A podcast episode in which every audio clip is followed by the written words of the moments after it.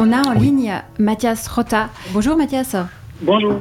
Alors, tu es adjoint scientifique spécialisé dans le monde de l'art à la Haute École de gestion ARC et euh, l'auteur euh, de l'enquête.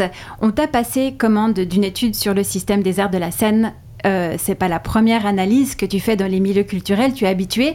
Quand tu as vu les réactions suscitées par la publication du document de 98 pages, comment as-tu réagi? Est-ce que tu t'attendais à cela? Euh, ouais, c'est vrai qu'on fait souvent des études, mais c'est assez rare qu'elles aient un, tel retentissement. Et je pense qu'en fait, c'est même la, la, le signe de quelque chose. Si je pouvais, j'aimerais bien faire une étude sur la réception d'études, parce qu'à mon avis, les réactions qu'elle a suscitées, ça, ça, révèle beaucoup des tensions en fait actuelles du, du, système des arts de la scène. Euh, et peut-être, euh, je reviens juste sur quelque chose que je viens d'entendre. Hein. Je viens de prendre l'émission en, en cours.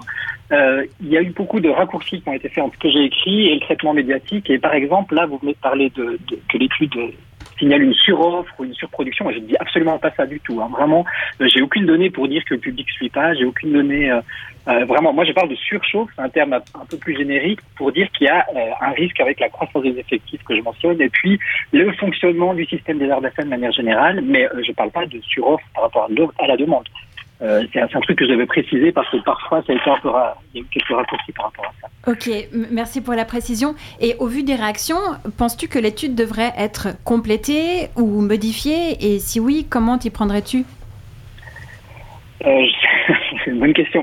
En gros, bah, j'ai reçu euh, plusieurs Alors, il y a eu des critiques comme quoi je ne tenais pas assez compte de la thématique de l'écologie, euh, des critiques comme quoi je ne tenais pas assez compte euh, de la répartition des subventions entre euh, différents pôles du système. Enfin, voilà, il y a eu différents types de critiques. Évidemment moi, je devais faire des choix. Hein. J'avais des ressources à disposition.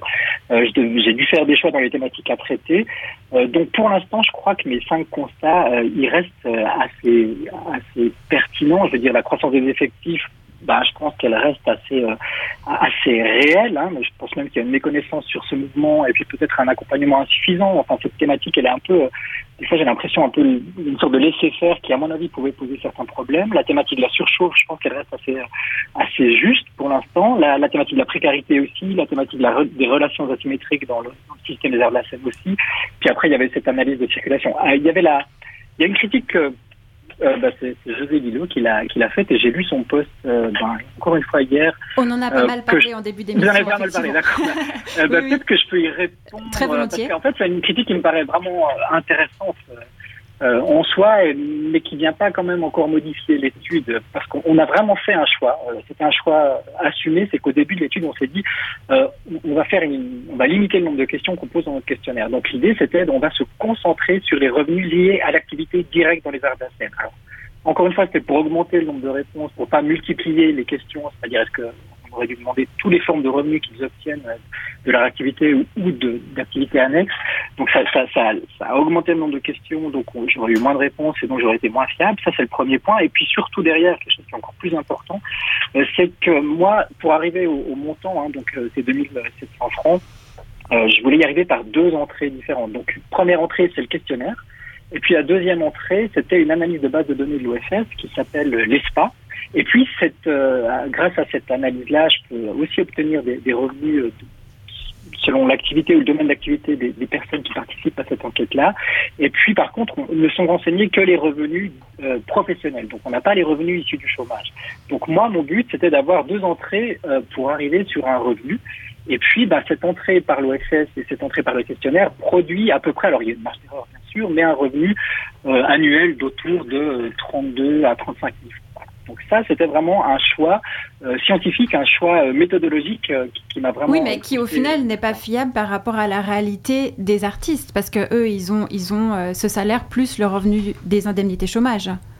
Alors, c'est pas tous les artistes qui ont ça, parce que par exemple, dans mon non, échantillon... mais une grande partie. Alors, dans mon échantillon euh, de, de, qui a permis de constituer ce, ce revenu-là, euh, ben on a seulement, enfin seulement, c'est peut-être beaucoup, je sais pas, mais on a 40% des gens qui ont bénéficié du chômage, mais il y a aussi beaucoup de gens euh, qui sont soit en CDD sans droit au chômage ou qui sont aussi indépendants. On oublie souvent euh, les indépendants dans les arts de la scène. Donc euh, finalement, on, a beaucoup de gens qui, ne rentrent pas, qui, qui, ne peuvent pas vraiment bénéficier de ces allocations-là. Et puis donc c'est pour ça qu'on avait je me suis vraiment concentré sur ce revenu-là. Et puis, j'ajoute encore une dernière chose. Donc, moi, j'avais fait deux entrées sur ce revenu-là. Et puis, ben, Il y a une étude qui est sortie il y a deux semaines ou trois semaines, une étude allemande qui s'intéresse aux revenus dans les arts indépendants en Europe et qui compare comme ça les revenus euh, à travers l'Europe. Et puis sur la Suisse, euh, ils arrivent aussi euh, à ce même résultat-là. Donc je crois quand même que, voilà, on, on est arrivé à un résultat. Alors bien sûr, il y a une marge d'erreur. Bien sûr, on aurait pu parler davantage du chômage. c'est effectivement, le, je pense qu'il joue quand même un rôle important. Alors même si c'est une sécurité à, court terme, mais qui soulève aussi des questions sur la sortie de la vie active.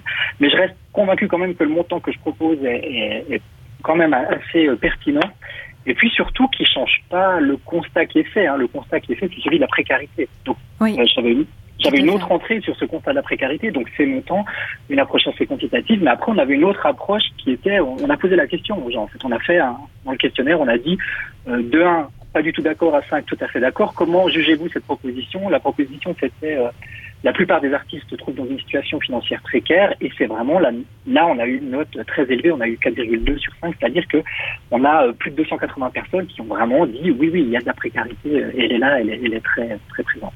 Oui, c'est un peu pas le nier. Merci beaucoup Mathias Rota pour euh, ce, bref entretien. Juste préciser.